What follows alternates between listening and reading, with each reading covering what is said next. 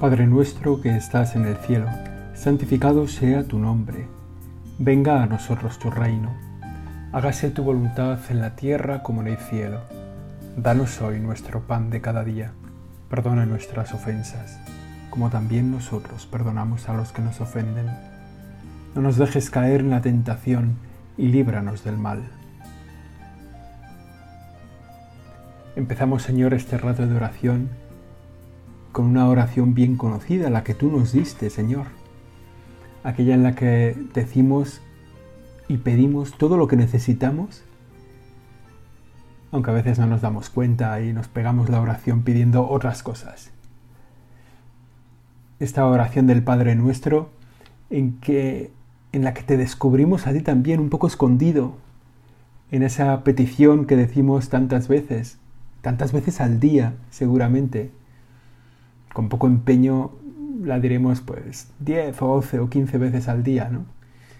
Esa petición, venga a nosotros tu reino.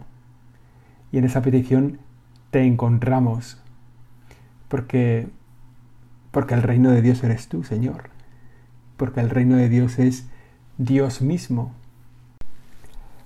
Mirando un poco esta expresión que ya la había leído más en la teología, no me había fijado nunca, ¿no?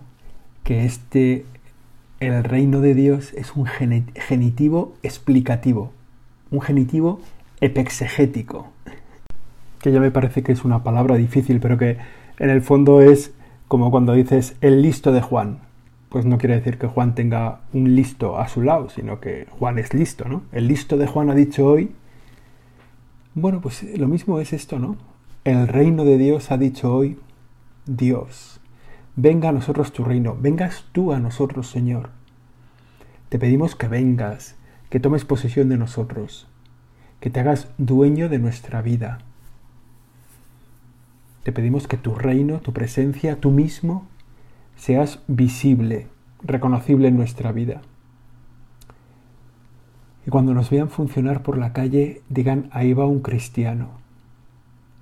Mejor sería incluso que dijeran, por ahí va Cristo que fuéramos tan reconocibles, que fuéramos, que te imitáramos tan bien que, que la gente nos confundiera. Que esto es siempre una, un orgullo cuando, cuando, nos lo dicen, por ejemplo, de nuestro padre o de nuestra madre, que, que, nos dicen que nos parecemos muchísimo. ¿Cómo te pareces a tu padre? Joder, es una cosa que te pueden decir y, y te llena de orgullo, ¿no? Igual cuando eres adolescente, ¿no? Pero cuando eres mayor, ¿cómo te pareces a tu, a tu padre? ¿Cómo te pareces a tu madre? Que pudieran decirnos, ¿cómo te pareces a Jesucristo? Venga a nosotros tu reino, ven a nosotros, Señor, ven, hazte presente en nuestra vida, hazte visible, hazte que que te vean en nosotros. ¿Cómo nos gustaría que nos reconocieran como cristianos? Porque nuestras palabras, nuestras obras, nuestros gestos Hacen visible tu reino, tu presencia. Al comenzar este rato de oración queremos que esta sea hoy nuestra primera petición para ti, Señor. Haz que mostremos a todos tu rostro. Que quien a mí me vea, a ti te vea. Que hagamos visible tu reino con nuestras obras. En el fondo esa es nuestra vocación. Para todos nosotros has elegido un destino, el cielo, la bienaventuranza de los santos pero para cada uno has elegido un camino distinto, una vocación, y de eso queremos hablar hoy contigo, de la entrega en la propia vocación. Tú nos has elegido un destino para todos, el cielo, y nos has elegido para cada uno un camino para llegar a ese destino. Cada uno tenemos nuestro camino, ¿no? Y seguro que tú y que yo y que otros muchos Hemos pasado tiempo en nuestra vida buscando el camino que nos ofrecías tú, Señor. La vocación a la que habíamos sido llamados, lo que tú querías de nosotros. Quizá nos dimos cuenta de repente, quizá, tardamos un montón de tiempo en, descubrir la vocación. Quizá lo hemos sabido desde siempre, o quizá todavía hoy la seguimos buscando. de todo hay ejemplos, de todo conocemos ejemplos. Conocemos el ejemplo de San Pablo, que se convirtió de perseguidor de cristianos a discípulo de Jesucristo. Vaya cambio. Y lo hizo en una sola caída. O sea, se cayó y ya está. Fue un segundo, un instante. Todos los que hemos recibido una vocación podríamos contar la historia de nuestra vocación y cada una sería una historia distinta. A lo mejor unos más del tipo Paulino, otros más del tipo, por ejemplo, el ejemplo de Samuel. Samuel también es otro ejemplo de vocación simpática, ¿no?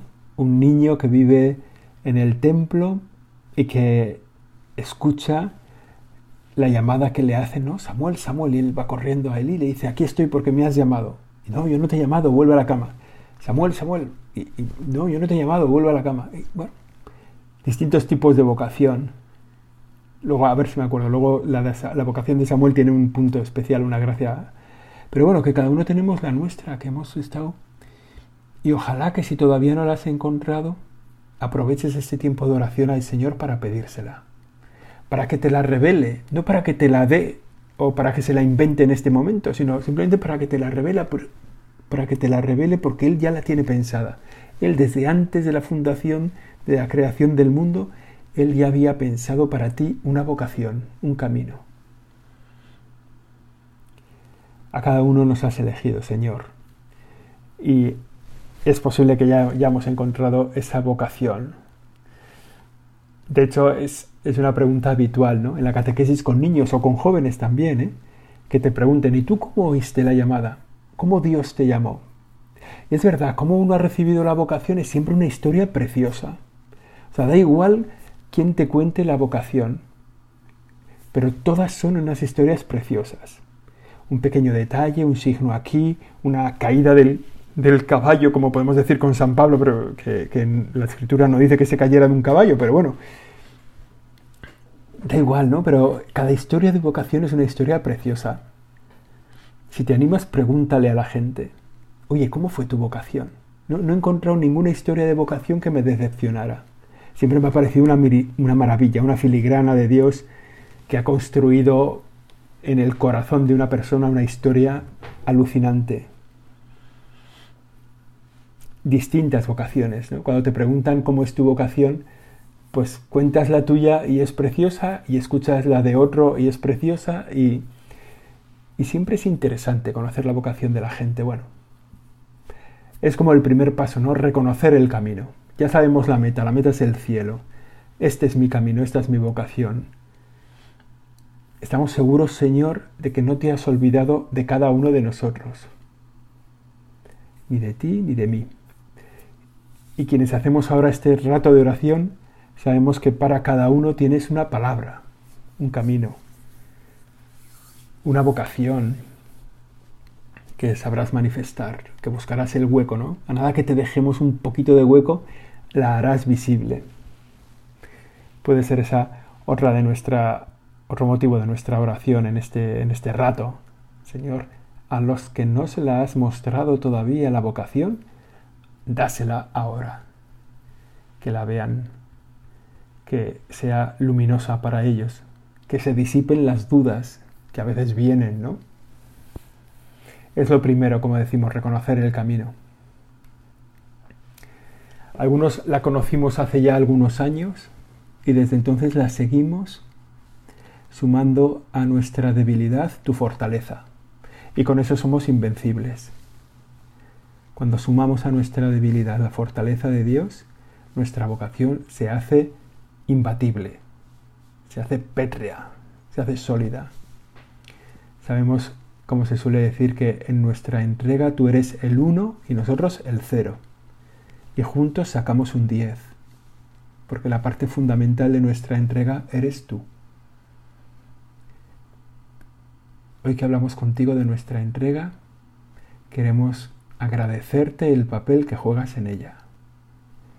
El papel que haces, que desarrollas, que desempeñas para que nosotros salgamos adelante con esa vocación que nos has dado a cada uno, gente tan débil, tan blanda, y sin embargo tú nos haces fuertes. Tú nos alimentas en la Eucaristía porque te entregas como alimento, tú nos perdonas los pecados porque te entregas como medicina, tú nos acompañas en la soledad porque te entregas como amigo, tú nos sostienes en la cruz porque te entregas como crucificado y por eso te agradecemos. Gracias Señor por sostenernos en esta vocación que tú nos has dado. Y haznos siempre conscientes de tu presencia, especialmente en los momentos de debilidad y de prueba. El mundo de la vocación, el mundo de la entrega, Señor, tan misterioso tantas veces, que no hay quien se aclare, que no hay quien... Y bueno, ¿y esto cómo, cómo lo sacamos adelante, esta vocación? ¿Cómo, y sin embargo, siempre encuentras el camino, siempre das una pequeñita luz, una luz suficiente. Yo me acuerdo de mi propia vocación, que, que es preciosa, pero no la voy a contar. Cuando fui consciente de lo que Dios me estaba pidiendo, pensé, dentro de unos años, cuando me acuerde de este momento, pensaré que era imposible, que fui un insensato aceptando esta vocación, que no era tan fuerte el signo como para que yo entendiera que Dios me estaba llamando. Sin embargo, en ese momento lo vi claro, dije, lo que Dios me pide es esto. Y ahora con el tiempo, digo, vaya decisión, me lancé a una piscina sin mirar si había agua. Cosa que tampoco es tan novedosa en mi vida, pero bueno.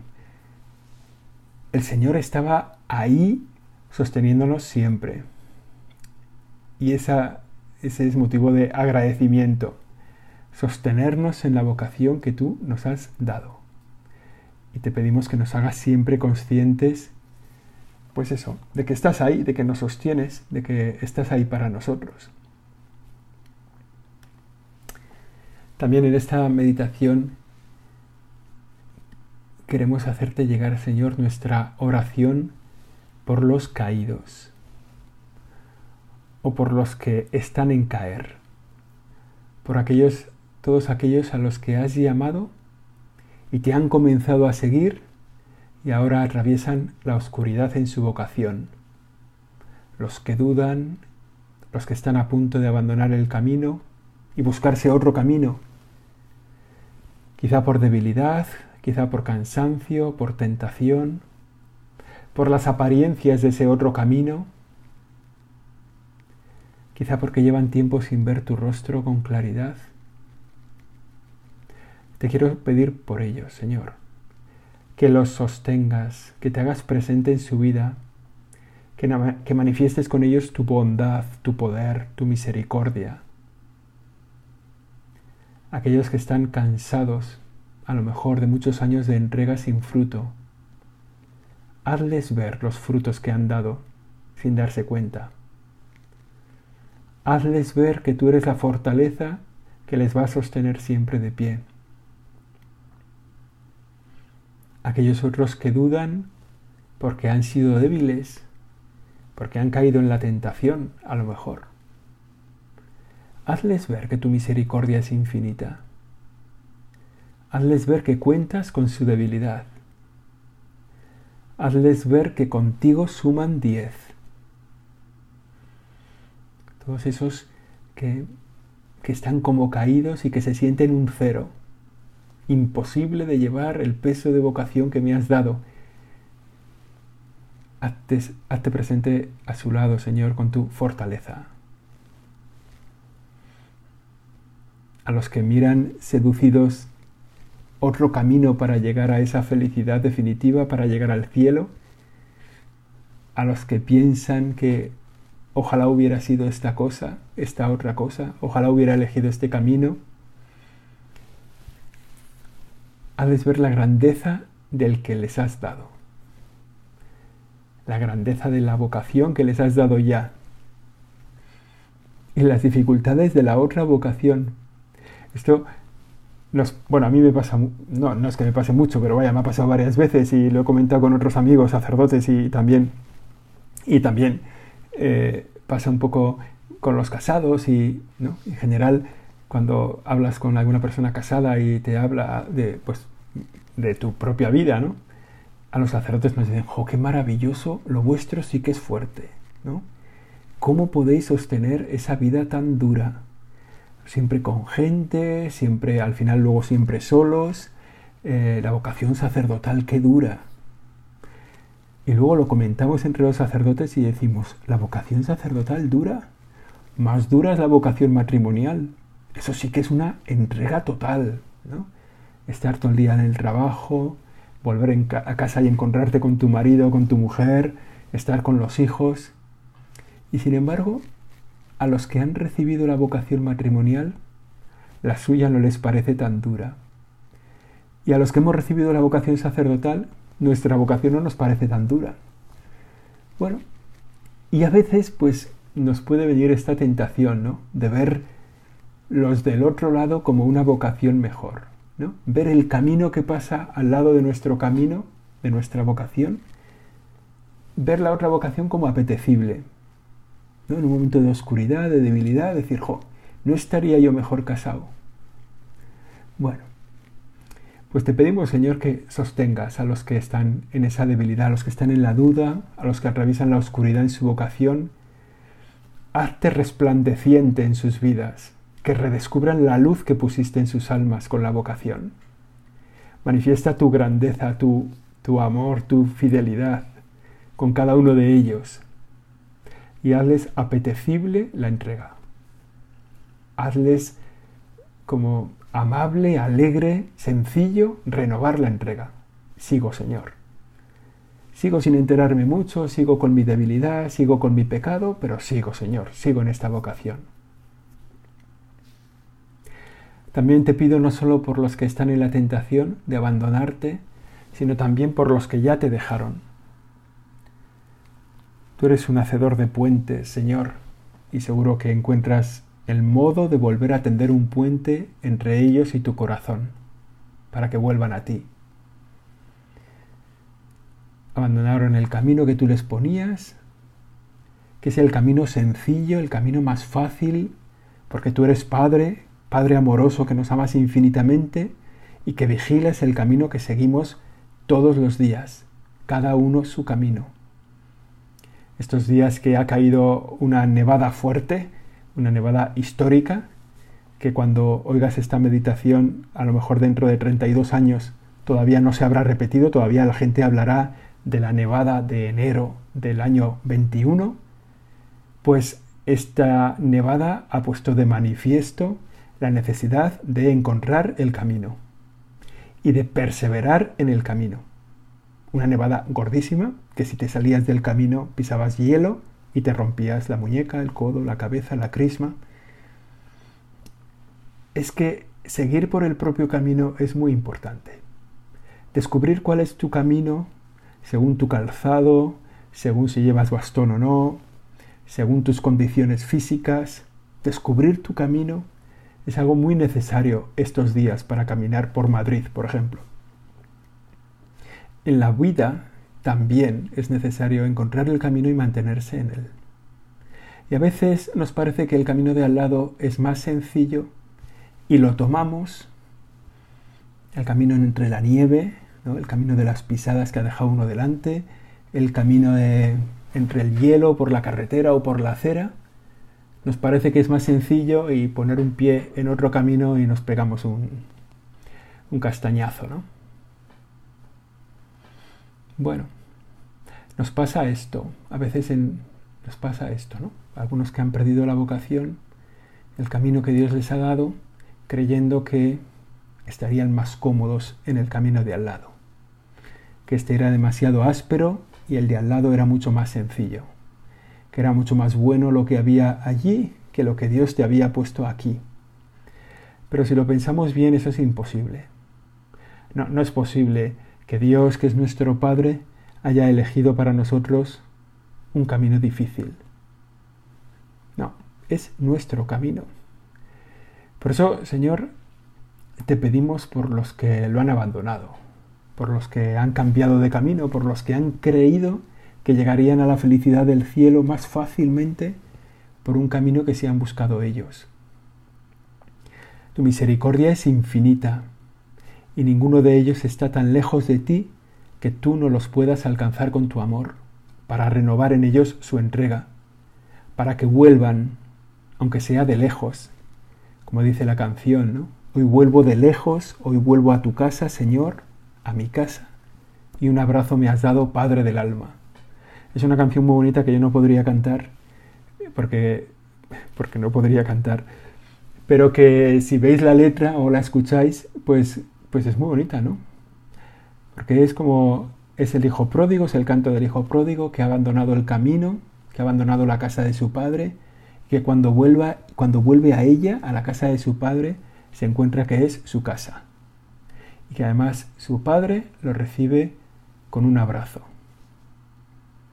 Pues esto es lo que pedimos también, ¿no? Para todos los que pues, se han liado en la entrega porque bueno, pues porque su vida ha sido complicada, porque a lo mejor en sus condiciones o en su situación nosotros ya lo habríamos dejado mucho antes. Pues te pedimos, Señor, que no les abandones. Que no les abandonas, claro que no, pero que, que hagas visible tu misericordia con ellos. Que enciendas en su corazón una luz, aunque sea pequeñita, para que vuelvan a mirarte a ti. Que si puede ser, recuperen el camino perdido. Y que si no es posible recuperar el camino perdido, que se lo hagas fácil el camino que ellos se buscaron de espaldas a ti, que se lo hagas fácil para llegar a ti, para llegar al cielo. Y también dinos, Señor, si tenemos que hacer algo con alguien para devolverle a tu presencia. Quizá por nuestro propio ministerio sacerdotal, o por nuestra sensibilidad, o por la pura casualidad de la vida, el Señor se sirve de nosotros para devolver a alguien el camino de su vocación, pues te pedimos que nos hagas atentos a esta necesidad. Está bien decirle a alguien gracias por su vocación. Está bien sostenerle a los que tienen una vocación, agradecerles su fidelidad.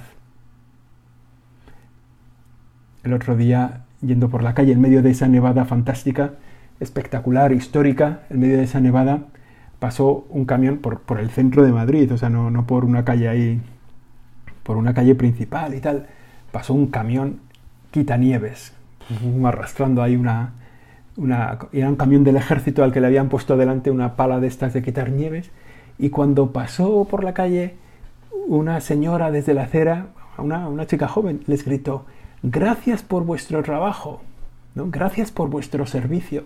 Pues eso hay que decírselo a la gente por su vocación. Oye, gracias porque eres fiel. Este religioso que, hace muy bien las cosas en la parroquia o que tiene ahí un centro de no sé qué y recibe gente. Oye, gracias por tu vocación. Ese marido entregado que se deja la vida para sacar adelante su familia, que trabaja en tres sitios a la vez para intentar llegar a final de mes. Gracias por tu vocación. O sea, agradecerle a la gente. Y si quieres contar con nosotros, Señor, para animar a la gente, a alguien en su vocación, para renovar a alguien, pues aquí estamos. Pónnoslo, dinos a quién, dinos cómo, pónnoslo en el camino al que está débil en su vocación, si quieres que seamos nosotros ese parte de ese puente que quieres tender con alguien que ha perdido su vocación, pues pues dínoslo, ponlo a favor y hacemos lo que podamos, ¿no? Dinos si tenemos que hacer algo para devolverle a esa persona a tu presencia, para devolverle al camino que tú le propusiste.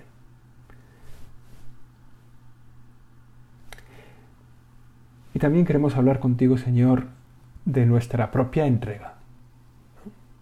La vocación, la vocación que nos has dado a construir el reino de Dios, hacerte presente en nuestra vida y en nuestro mundo, la de aquellos que están con la duda en la suya o buscándola todavía o a lo mejor perdiéndola. Y ahora la nuestra, la particular nuestra. Quiero hablarte contigo, Señor, de mi propia entrega. Que ya me diste la vocación, ya la encontré, ya la comencé a caminar. De tantos de nosotros que estamos ahora rezando y a veces sentimos el cansancio, sentimos la dureza de la tierra que nos has entregado, sentimos el peso del paso del tiempo o la debilidad de mis pecados, también sentimos algún triunfo, algún avance del reino. El otro día un amigo me contaba la, la alegría de haber llegado a tiempo para dar una unción. ¿No? Le avisaron de que había que dar la unción, un día no podía, otro día había también complicaciones en el tráfico y no sé qué, pero ya le pillaba bien, pues ya voy, le dio la unción y al ratito esa persona murió. Eso ya vale una vida sacerdotal. El valor de cada alma es infinito y colocar a alguien en el cielo, poner a un alma a las puertas del cielo, vale la entrega de una vida sacerdotal. Ya ha valido la pena. Bueno, pues de vez en cuando también nos toca ver algún triunfo, algún avance, ¿no? algo ha salido bien, pues ya está bien, ¿no? Y en esta entrega, Señor, también tú nos eres un acicate para nosotros, ¿no? Cuando nos dices esto, nadie que pone la mano en el arado y mira atrás vale para el reino de Dios. Sabemos con esta frase tuya que por detrás no está el camino, que en lo que ya pasamos no está el futuro. Quieres que miremos hacia adelante, que confiemos en ti, que nos apoyemos más en ti, en tu fidelidad. Tú no fallas, tú eres fiel. Yo estaré contigo todos los días hasta el fin del mundo. Recuérdanoslo muchas veces. Yo estaré contigo todos los días, todos los días, todos los días, hasta el fin del mundo. Que nosotros ya no estaremos aquí, que nosotros ya el fin del mundo seguramente nos pillará, pues a lo mejor ya en el cielo en el purgatorio a lo mejor, pero tú estarás con nosotros todos los días hasta el fin del mundo. Es verdad que en esta entrega, en la entrega de la propia vocación, la cruz es habitual, porque tú lo prometiste. El que quiera venir en pos de mí, el que quiera entregarse, el que quiera coger su vocación, que se niegue a sí mismo, que tome su cruz y me siga. Seguir a Cristo, decía San Juan Pablo II, es algo existencial. No es una cuestión part-time, ¿no? no es, eh, bueno, ahora tengo unas horitas en las que sigo a Jesucristo. Eh, yo sigo a Jesucristo los domingos de 12 a 1, ¿no? Que voy a misa y tal, y, y luego tomamos el aperitivo y ese es mi tiempo de Dios, mi seguimiento a Jesucristo, ¿no? Seguir a Jesucristo es la existencia entera. Es querer imitarle hasta el extremo de dejarse configurar con Él, asimilarse a Él hasta el punto de ser como otra humanidad suya, como otra presencia humana de Cristo en la tierra. Esa es la entrega a la que Dios nos llama, cada uno en su propia vocación, una entrega del todo, sin condiciones. Que es verdad que a veces la pide por etapas, y así no nos asustamos, ¿no? Primero pide una pista, primero da una pequeña pista sobre la vocación, luego otra, luego una intuición, primero una vocación a lo mejor que prepara otra vocación, a veces una vocación que lleva a la muerte. Tú nos pides una entrega total, Señor, sin condiciones. Pero al final de esta entrega está siempre tú, está tu reino, está el cielo. Ayúdame, Señor, a entregarnos del todo. Ayúdanos, Señor, a entregarnos del todo a darlo gratis, a dar nuestro corazón gratis, sin esperar reconocimiento, sin, sin esperar agradecimiento, sin esperar alabanza, porque sabemos que lo que nos has dado es valioso cuando lo entregamos. Sabemos que nuestra vida coge valor cuando se entrega. Lo mismo que nuestro tiempo coge valor, gana valor, gana peso nuestro tiempo cuando lo entregamos. Y nuestra propia vocación, una vocación que nos entrega del todo pues es una contradicción. Porque Dios te pide todo lo que tienes. Si tienes mucho, te pide mucho. Si tienes poco, te pide poco. Pero siempre te pide todo. Y todo siempre lo podemos dar. A veces no podemos dar mucho, pero todo siempre lo podemos dar. Jesús, además, corresponde siempre a esa entrega. Al final del camino está Él. Al igual que nos pide a nosotros la entrega, él cuando se nos entrega, se entrega entero. Se entregó entero en la cruz, en toda su humanidad, en toda su divinidad. Y Él se entrega siempre a cada uno de nosotros. Fijaos, el buen ladrón en la cruz, el buen ladrón solo le pidió al Señor que se acordara de Él. Acuérdate de mí. Y Jesús le dio el paraíso. Claro, nosotros pedimos como lo que somos y Él nos da como lo que es. Nosotros nos entregamos como lo que somos, con nuestra debilidad, con nuestra miseria, con nuestro buen humor, con nuestras ganas, con nuestra enfermedad, con nuestra tristeza. Cada día nos entregamos y Él nos da como lo que es. Hoy estarás conmigo en el paraíso. María es el ejemplo de, de una vocación recibida de Dios y una entrega a Dios sin condiciones. Ella recibió la vocación y se entregó. A su intercesión nos acogemos ahora al terminar este tiempo de oración. Dios te salve María, llena eres de gracia, el Señor es contigo. Bendita tú eres entre todas las mujeres, y bendito es el fruto de tu vientre, Jesús. Santa María, Madre de Dios, ruega por nosotros pecadores, ahora y en la hora de nuestra muerte. Amén.